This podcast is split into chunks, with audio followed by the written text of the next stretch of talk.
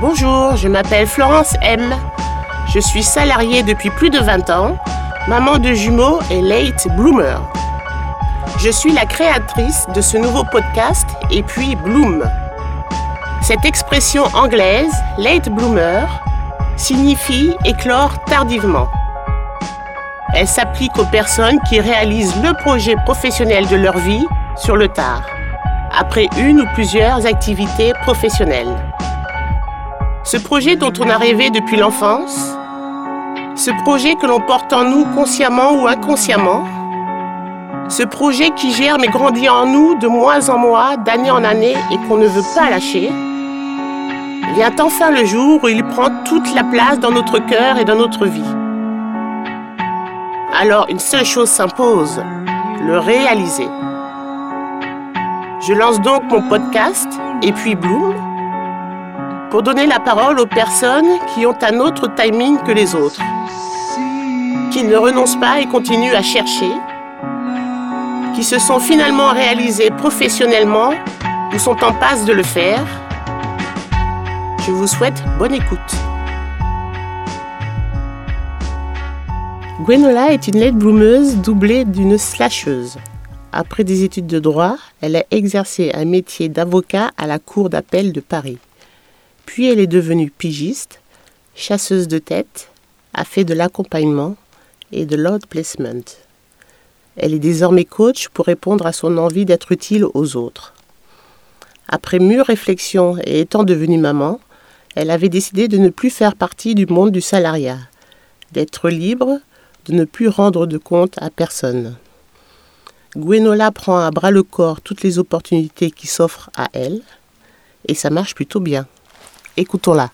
Bonjour Gwen. Bonjour Florence. Bienvenue devant le micro de Et puis Bloom. Merci. Je suis ravie de t'accueillir. Alors, on ne se connaît pas beaucoup, mais on a bien parlé lors de notre première entrevue.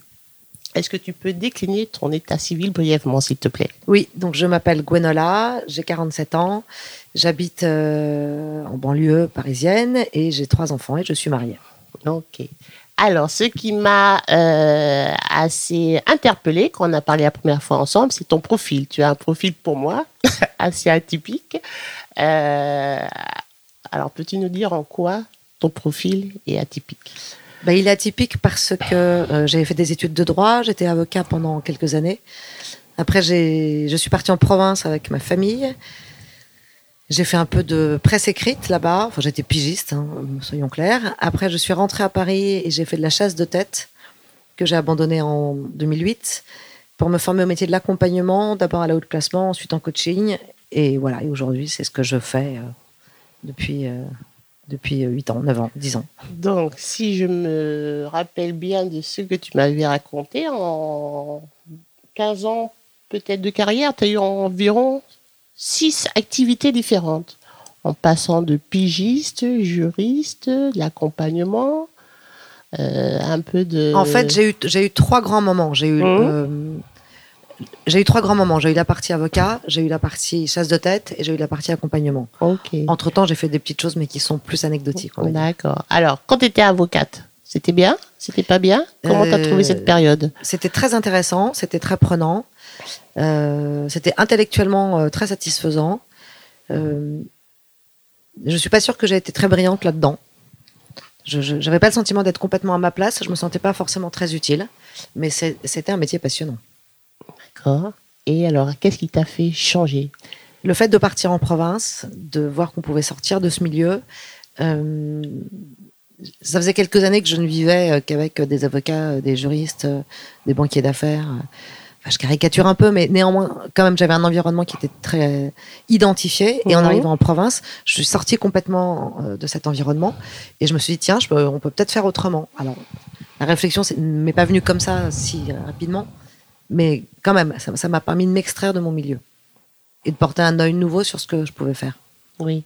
Parce qu'en en fait, ce que tu me disais aussi, c'est que euh, d'avoir ce recul, ça t'a, ça t'a aidé à commencer à réfléchir sur toi-même et qui tu étais. Oui, j'ai beaucoup réfléchi pendant ces deux ans. ça a été très pénible pour mon entourage, je pense. j'ai, passé mon temps à dire mais qu'est-ce que je vais faire si on rentre à Paris et si on rentre pas à Paris, qu'est-ce que je vais faire? Est-ce que je suis encore avocat ou plus? J'aurai jamais le courage, mais c'est tout ce que je sais faire. Oui, ça a été deux années un peu compliquées. En fait, rétrospectivement, c'était le début de ma réflexion. Quand je suis rentrée à Paris, j'ai pris un boulot de chasse de tête. Euh, je savais que ça allait pas me passionner, mais j'étais pas encore au bout de ma réflexion. Mmh. Et pour le coup, je ne me suis pas fait aider. J'ai pas fait de bilan de compétences, rien du tout. Donc ça, cette période a initié une réflexion et que j'ai mise en, œuvre des années après, en fait. En fin de compte, euh, ton côté atypique concernant le profil, c'est que je te disais l'autre fois au téléphone que tu étais. Je pense que tu es une late bloomer parce que tu as eu de la réflexion sur toi-même et ça commence toujours par ça. Il faut mm. au moins savoir qui on est pour savoir où est-ce qu'on va.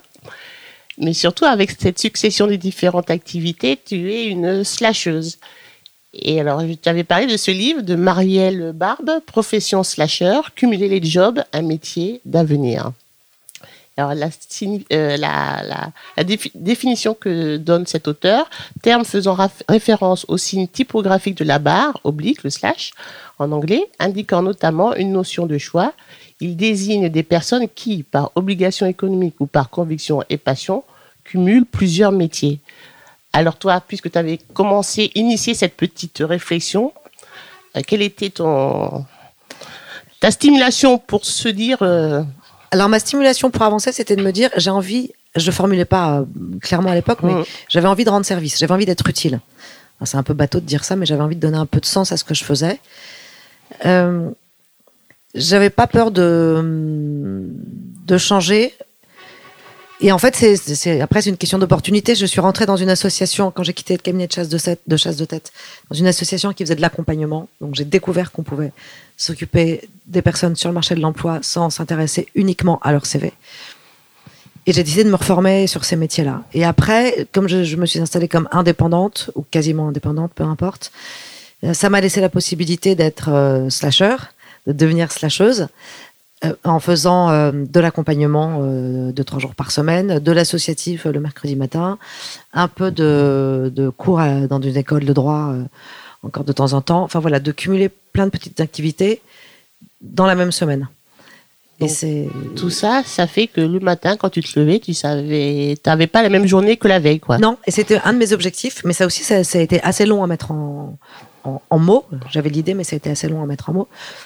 Enfin, très honnêtement, quand vous dites aux personnes euh, qui vous entourent, euh, j'ai pas envie d'aller tous les jours au même endroit, j'ai pas envie d'avoir un supérieur hiérarchique, et euh, j'ai pas envie qu'on me donne des ordres, et eh ben, on vous prend soit pour une adolescente mal dégrossie, soit pour une bourgeoise qui peut tout se permettre ou qui pense tout pouvoir se permettre.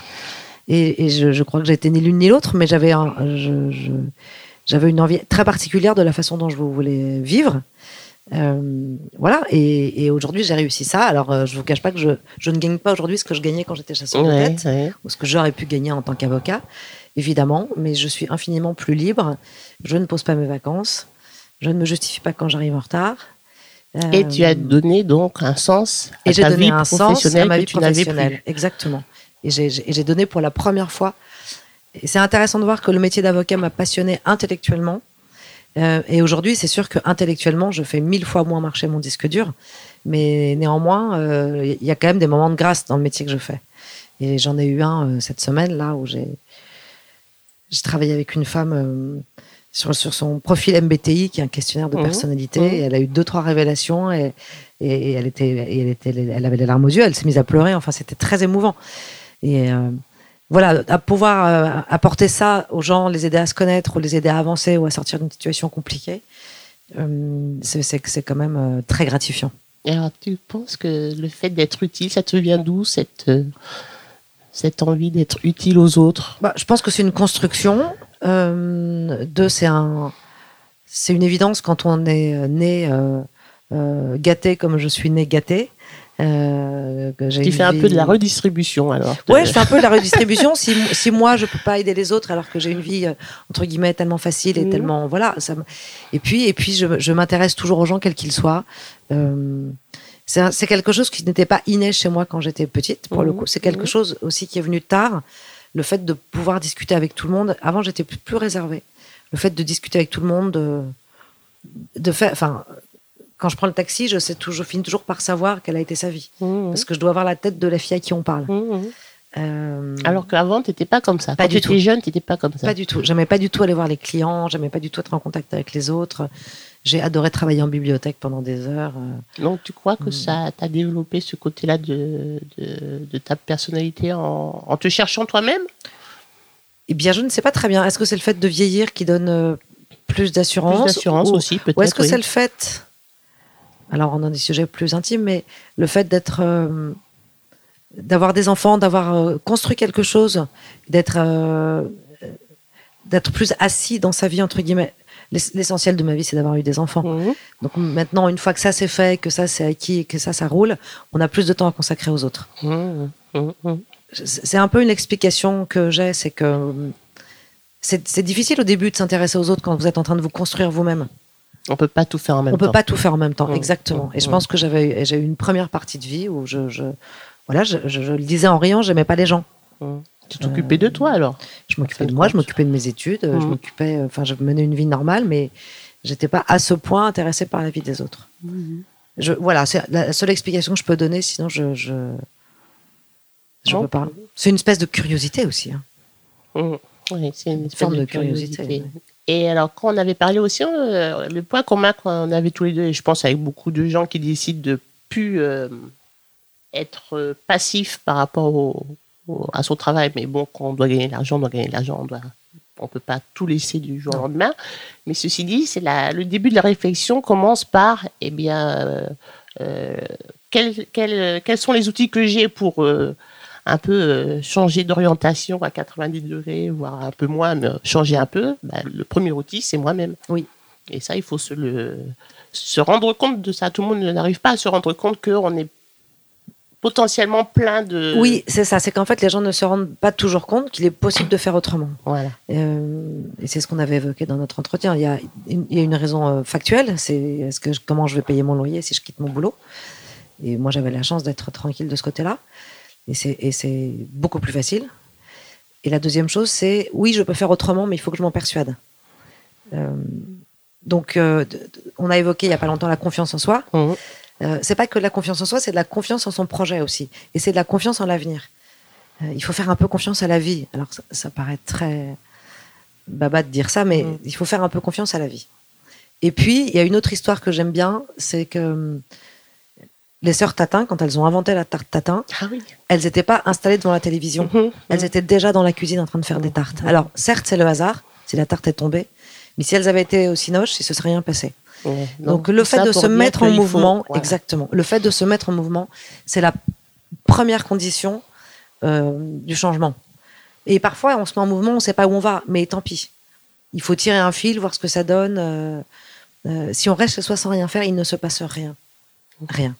C'est Enfin, vrai. en tout cas, dans ma, ma vision euh, Mhm. des choses. Mhm. Alors, à chaque fois que tu changes d'activité, tu fais une formation, tu retournes à l'école, en fac, euh, comment ça se passe? Oui, j'ai fait pas mal de formations. Euh, mais dans les métiers de l'accompagnement, c'est assez classique. Oui. Je me suis d'abord formée à la haute placement à Léonard de Vinci. Je me suis ensuite certifiée au MBTI. J'ai ensuite fait une petite formation en processcom, mais j'ai pas été jusqu'au bout, c'est très long. Euh, et ensuite, je me suis formée au coaching. Et il y a encore un million de trucs qui m'intéressent. Euh, donc oui, oui, c'est à ce moment-là, tu retournes à l'école euh, avec un crayon et une feuille blanche et tu apprends tes cours et tu rends ton mémoire et tout ça. Et à chaque fois, que des réussites. Oui, ah bah, franchement, c'est pas non plus très compliqué quand on fait quelque Ouais. chose qui vous, enfin, qui, nous plaît, hein. intéresse. ouais. Et, et moi, j'avoue que j'aime beaucoup, beaucoup ça. Euh, en fait, mon vrai rêve, ce serait d'être toujours étudiante. Mais bon, ça, c'est pas possible. Euh, donc, c'est- toujours un plaisir de retourner apprendre une matière qu'on a choisi d'apprendre, en fait. Et au côté, parlons un peu de, des gens qui sont autour de toi, donc de ta famille, ton mari. Comment il a vu le fait que tu changeais, du, enfin que tu as quitté déjà le monde d'avocat? Est-ce que pour lui ça a été euh, un choc? Non, alors ça n'a pas été un choc parce que quand on est arrivé à Aix euh, et à Marseille, ben, on est venu pour son travail à lui, donc moi j'avais pas de job. Euh, ça s'est fait progressivement, euh, de manière un peu bateau. hein. J'avais déjà une, une fille en bas âge, je suis tombée enceinte de ma deuxième fille. Je n'allais pas chercher un travail dans ces conditions. Euh, et puis voilà, très rapidement, il a vu que je m'éloignais de ce milieu-là et que j'étais contente d'en sortir. Euh, non, je pense pas que c'était un choc pour lui. Je pense que ça a été un soulagement pour lui quand j'ai trouvé mon job de chasseur de tête parce que sinon il allait m'avoir dans les pattes encore euh, pendant des mois à dire qu'est-ce que je vais faire, qu'est-ce que je vais faire. Euh, néanmoins, oui, il y a quand même une, euh, alors je dirais pas une pression sociale, hein, ça serait un peu excessif, Euh, mais les gens, vous, quand vous dites, bah, je vais faire autre chose, ah bon? Mais t'as fait toutes ces études pour rien? Ben non, pas pour rien en fait. Euh, mais oui, oui, les gens sont toujours un peu étonnés. enfin, il y, a, il y a 20 ans, il y a 15 ans, les gens étaient un peu étonnés. Mhm. Euh, Aujourd'hui, les gens le sont moins. Et surtout, de ma promo de, à l'école d'avocat, j'ai plus aucune amie femme qui soit encore avocat. Elles ont toutes euh, rendu la robe quasiment. Parce qu'ils ont toutes des enfants aussi. Parce qu'elles ont euh, toutes des enfants et que toutes celles qui, enfin la plupart de celles qui étaient dans des cabinets d'affaires n'ont pas tenu le rythme. Enfin, ont choisi de, se- de, de, de, pas tenir le rythme en tout cas. mhm. Euh, mais oui, j'ai eu quelques réflexions euh, où des gens m'ont dit mais t'es complètement dingue. C'est un peu prestigieux d'être avocat à tort parce que c'est pas non plus, euh, euh, enfin, c'est pas faire normal sup. hein. Mais euh, donc voilà, les gens ont un petit moment en disant euh, mais pourquoi tu fais ça? Bah pourquoi pas Et donc, c'était euh, beaucoup plus pratique pour toi de ne plus être salarié quand tu as commencé à avoir des enfants. Alors c'était pas le côté pratique, c'était le côté vital. Vital, carrément. Je ne voulais pas être salarié. Mhm, Je me suis aussi beaucoup interrogée là-dessus. mhm. Euh, et en fait, sur ma, dans ma famille, sur deux, trois générations de chaque côté, il n'y a pas de salariés. Ah oui. Il n'y a que des commerçants, quelques Mmh. ma maman était profession libérale. Mhm. Voilà, donc c'est peut-être une explication historique. Je, je n'ai- je n'aime pas du tout être salarié. Je n'aime pas rendre des comptes, je n'aime pas, euh, euh, pas avoir un emploi du temps imposé, je n'aime pas euh, qu'on me dise ce que je dois faire. J'ai un côté un peu sale gamine et que j'ai longtemps considéré comme un côté ado attardé ou bourgeoise, voilà, un peu hystérique. Mais la réalité, c'est que j'ai appris que j'étais fabriquée comme ça, tricotée comme ça. Et donc le fait de ne pas être salarié, c'est le fondamental de mes choix. D'accord. Et en fin de compte, euh, bah, tout va bien. Qu'est-ce qui te manque par rapport au salariat Rien. Donc, ça veut dire que. Bah, ce qui manque, c'est un niveau de rémunération fixe, Oui. un peu plus élevé et un peu et fixe, parce que c'est pas euh, aujourd'hui. euh, Il y a des mots où je me dis, oulala, mais qu'est-ce que je vais faire le mois prochain? Euh, Mais mis à part cette, cette dimension bassement matérielle, on va dire, qui est évidemment très importante, non, il me manque rien. Si, il y a une chose qui est importante et qu'il faut bien comprendre, c'est quand vous êtes, quand vous travaillez seul, vous travaillez seul. Ah oui. Donc il n'y a pas de café à la machine à café, il Ouais, ouais. n'y a pas de déjeuner avec euh, les collègues, Mhm. il n'y a pas. euh, Voilà, il y a, il y a une- moi, il m'arrive de passer des journées seule chez moi à travailler dans mon bureau. Alors, en général, je fais en sorte d'avoir au moins un rendez-vous, mais de temps en temps, je passe la journée seule chez moi. Et bon. Tu, Ah, moi, j'adore. je- tu l'assumes. Ah oui, je t'aimes l'assume bien. très très bien. Et c'est des moments où je travaille bien, où je suis pas dérangée. Et, et- et je peux me lever à 8h30 et je suis à 9h15 à mon bureau. Donc c'est quand même Mmh. le bonheur. Euh, mais voilà, il faut. Souvent, les gens me disent j'aimerais bien être consultant. Quel conseil vous me donnez? Je donne pas de conseils, mais en revanche, j'attire l'attention. Sur le fait qu'on n'est plus entouré Oui. euh, par. euh, Ouais. On n'a pas d'équipe, quoi. Mhm. Pas d'équipe à manager, pas d'équipe à côté de nous, pas d'équipe. euh, Alors moi, je, je- c'est- c'est- c'était un, un- quelque chose auquel j'aspirais très fortement. Mhm. Donc je suis ravie de ça. Et si on parle toujours de ton entourage, tes parents, quand tu leur as dit non, je ne veux plus être avocate, je pense que mon père, il s'en est toujours parmi. Ah mince Non, je plaisante, mais euh, je, je, je pense qu'il a été étonné et je pense qu'il a eu très peur que j'arrête de travailler. Mhm. Euh, J'ai des parents plutôt féministes, et surtout mon papa, j'allais dire, ou les deux, les deux d'ailleurs. Mhm. Et alors, pour eux, l'idée d'avoir une fille euh, qui, qui arrêtait de bosser, c'était un cauchemar. Donc, quand j'ai arrêté de travailler dans, dans le sud, avant de trouver ce, un job de pigiste, je pense qu'ils m'envoyaient tous les jours des annonces à l'époque, ils découpaient les annonces à la main. Ah il oui, les il envoyait par courrier. quand même, Ouais, hein. il me cherchait un boulot en fait. Donc il a mis quelques mois à comprendre que j'allais pas travailler tout de suite et, et il a mis quelques mois à, à comprendre que je serais plus jamais avocat. Mais après, le- le- quand je suis rentrée en chasse de tête, le terme lui était familier, il l'avait lui-même été dans son passé, donc ça l'a rassuré. Mhm.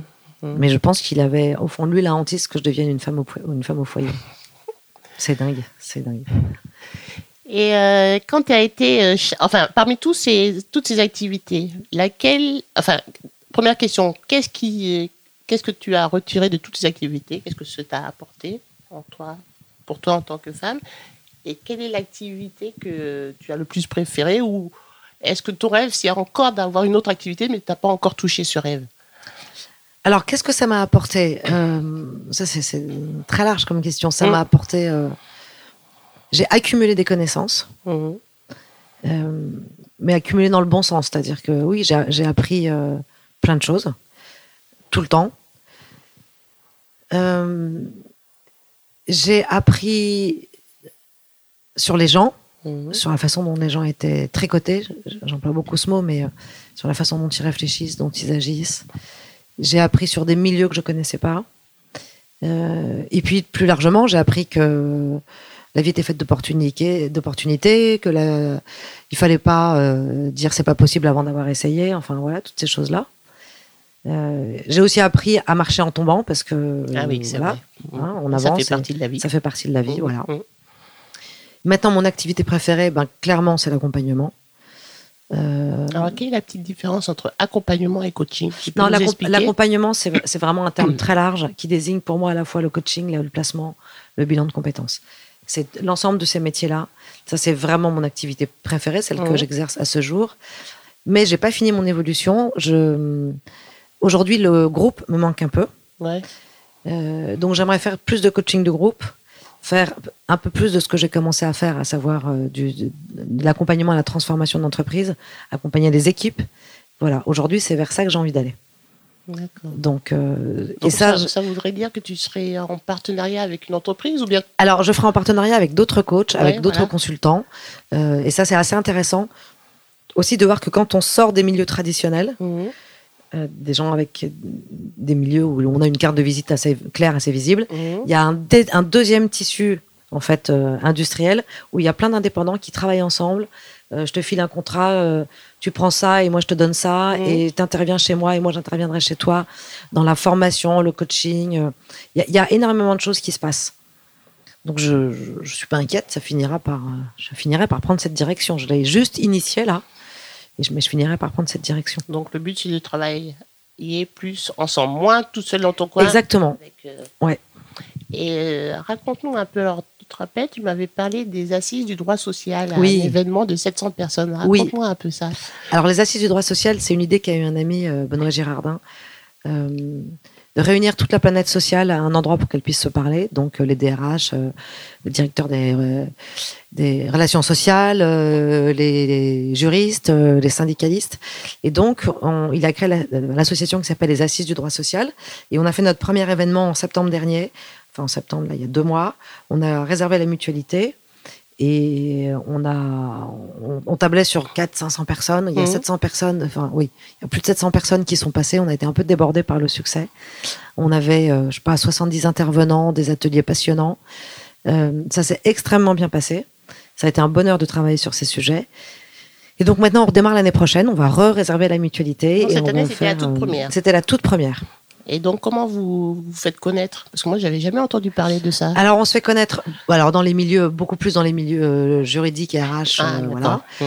Euh, on se fait connaître, on a un partenariat avec une entreprise qui s'appelle Infosystème, qui est une entreprise qui a beaucoup de presse, euh, que tu vas pas forcément connaître, mais euh, la, la lettre des juristes d'affaires, enfin, Ah, des trucs comme ça. Mhm. Euh, Donc on a un partenariat avec eux. Eux, ils montent l'événement, ils s'occupent de l'organisation de l'événement et nous, on s'occupe du contenu de l'événement. Euh, et puis on, a des partenariats avec des cabinets, on a des partenariats avec euh, des consultants, on a. Et ça dure sur une journée un Ça dure toute une journée. Non, toute une une, journée, journée ouais.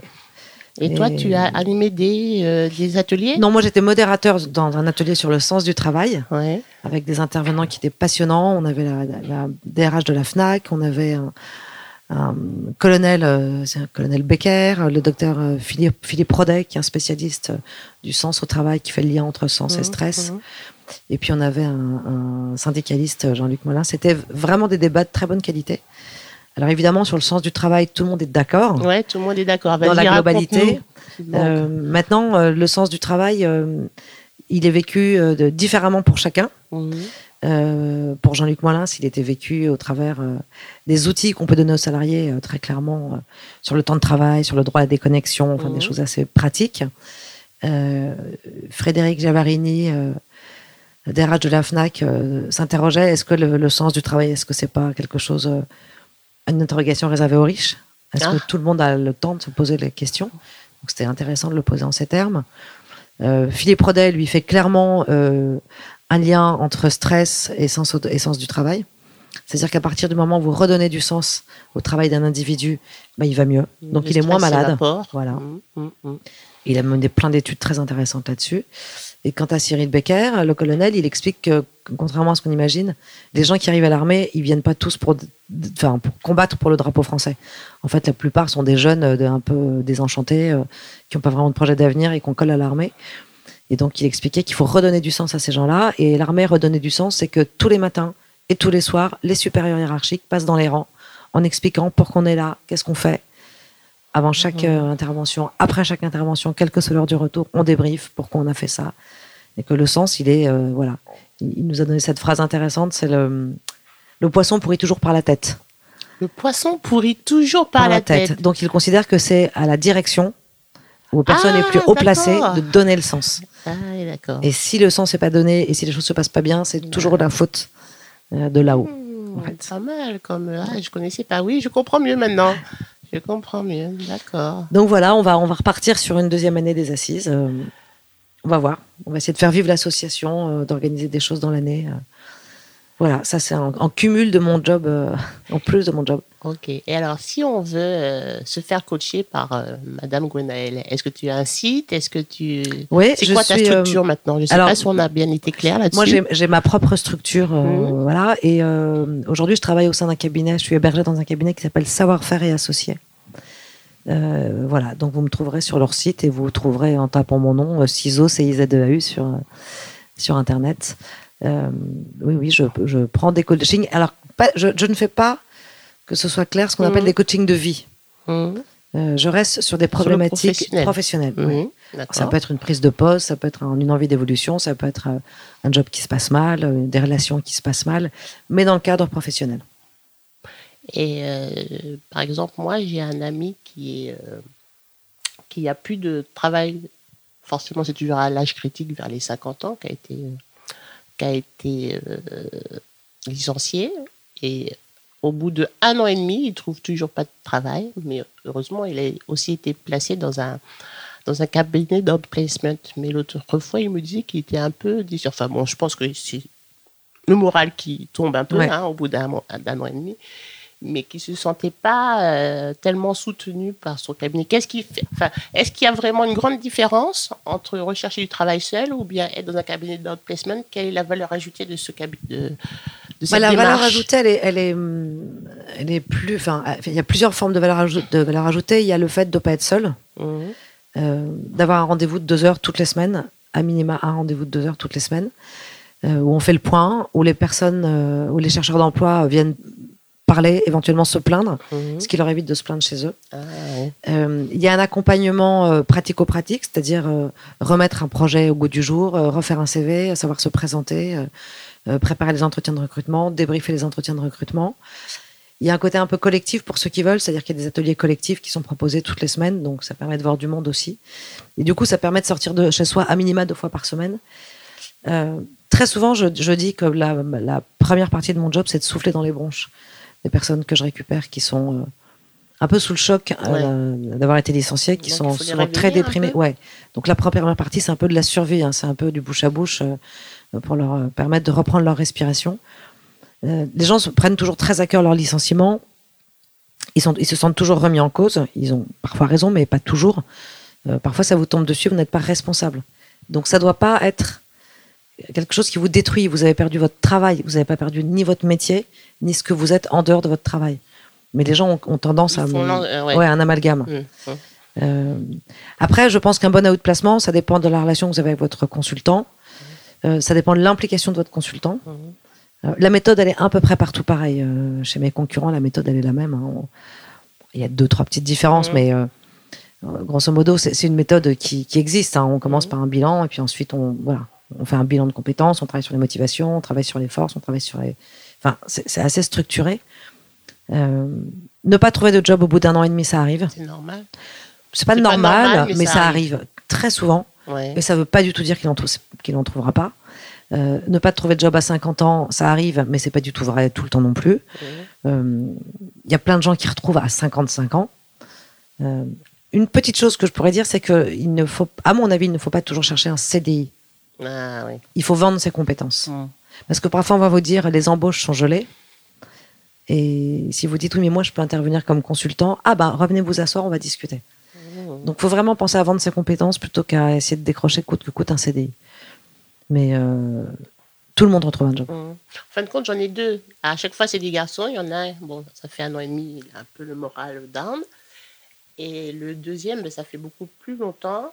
Et en fin de compte, il a décidé de créer son entreprise parce que bon, il était, il était en province. Alors je ne sais pas si les opportunités sont moindres en province, mais ça explique, enfin ça explique ça, tout ça pour dire que bon, effectivement, à un moment, il faut aussi peut-être pas rester toujours dans- Oui. sur les mêmes rails. Oui, en fait, il faut écouter ce que dit le marché. C'est-à-dire que si vous avez un projet assez précis, et c'est ce qu'il faut avoir, c'est un projet précis, mais si vous le cherchez pendant un an et pendant un an, le marché vous dit que votre projet il n'est pas viable, au bout d'un moment, il ne faut pas s'acharner.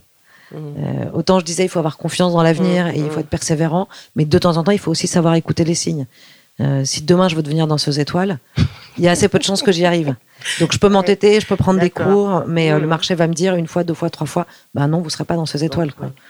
Donc euh, parfois il faut savoir lâcher et puis effectivement monter sa- son petit business, sa petite structure de consultant, commencer comme ça et puis éventuellement intégrer ensuite les entreprises clientes et surtout sortir de chez soi. Ok, donc euh, on approche un peu de la fin. Euh, on peut dire que, bon, on ne sait pas comment sera le marché du travail dans les 10-15 années à venir, mais ça va bouger. Ça, on sait que ça, ça va bouger, bouger, mais on ne sait ouais. pas dans quelle mesure et dans quelle proportion ça va bouger. Toi qui as euh, trois enfants, dont des adolescents, quand tu en parles avec eux, comment ils voient le marché du travail? Parce qu'ils n'ont pas la même façon de voir le travail que nous. Non, ça, ils n'ont pas la même façon de voir le travail que nous. C'est le moins qu'on puisse dire.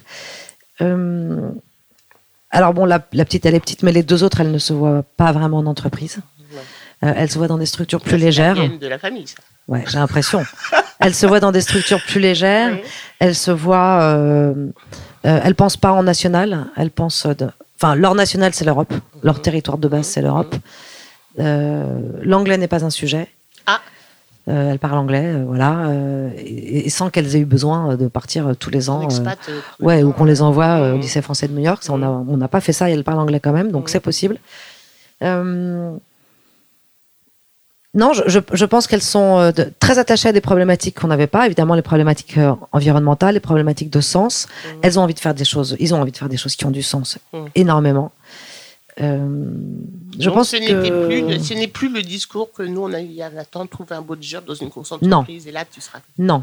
Aujourd'hui, des cabinets, alors je je, je peux pas les citer, mais les Big Four ou les trucs comme ça, aujourd'hui, ils ont plus de mal à recruter. Parce euh, qu'à notre époque où nous, tout le monde se précipitait là-dedans. Se, retrouvent pas là-dedans. Bah non, aller travailler, euh, aller faire de l'audit peut-être 16 heures par jour pour Mhm. des boîtes qui vous intéressent pas, c'est. Enfin, il y a des gens qui aiment encore, hein, mais il y en a de moins en moins. Donc, euh, mais je, je, les jeunes vont façonner le marché du travail, ils vont façonner le droit du travail, ils vont façonner les relations sociales. Enfin, voilà, on, on- on est à un moment euh, intéressant. Très bien. Et euh, la petite question que j'ai oublié de te poser au tout début, quand tu étais jeune, tu voulais faire quoi comme métier? Vétérinaire. Ah, alors qu'est-ce qui s'est passé? En fait, j'aimais pas les animaux. Bon, C'est- bien, tu préfères les humains aux animaux. C'était vraiment, c'était un rêve d'enfant, en fait. Peut pas t'en vouloir. Merci d'être venu devant le micro de Et puis Bloom. Et c'était super intéressant. Et alors, vas-y, redonne tes coordonnées si tu veux, alors, si on veut te contacter. Gwenola Ciseaux, G Ciseaux, G-C-I-Z-E-A-U, at savoirfaire.fr. Ok. Merci Florence. beaucoup. À bientôt. Merci d'avoir écouté ce nouvel épisode de Et puis Bloom.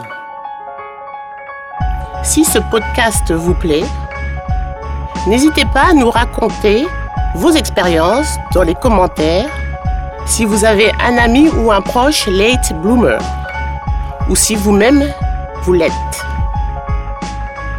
Je vous retrouve le mois prochain avec un ou une nouvelle invitée, un nouveau parcours une autre tranche de vie.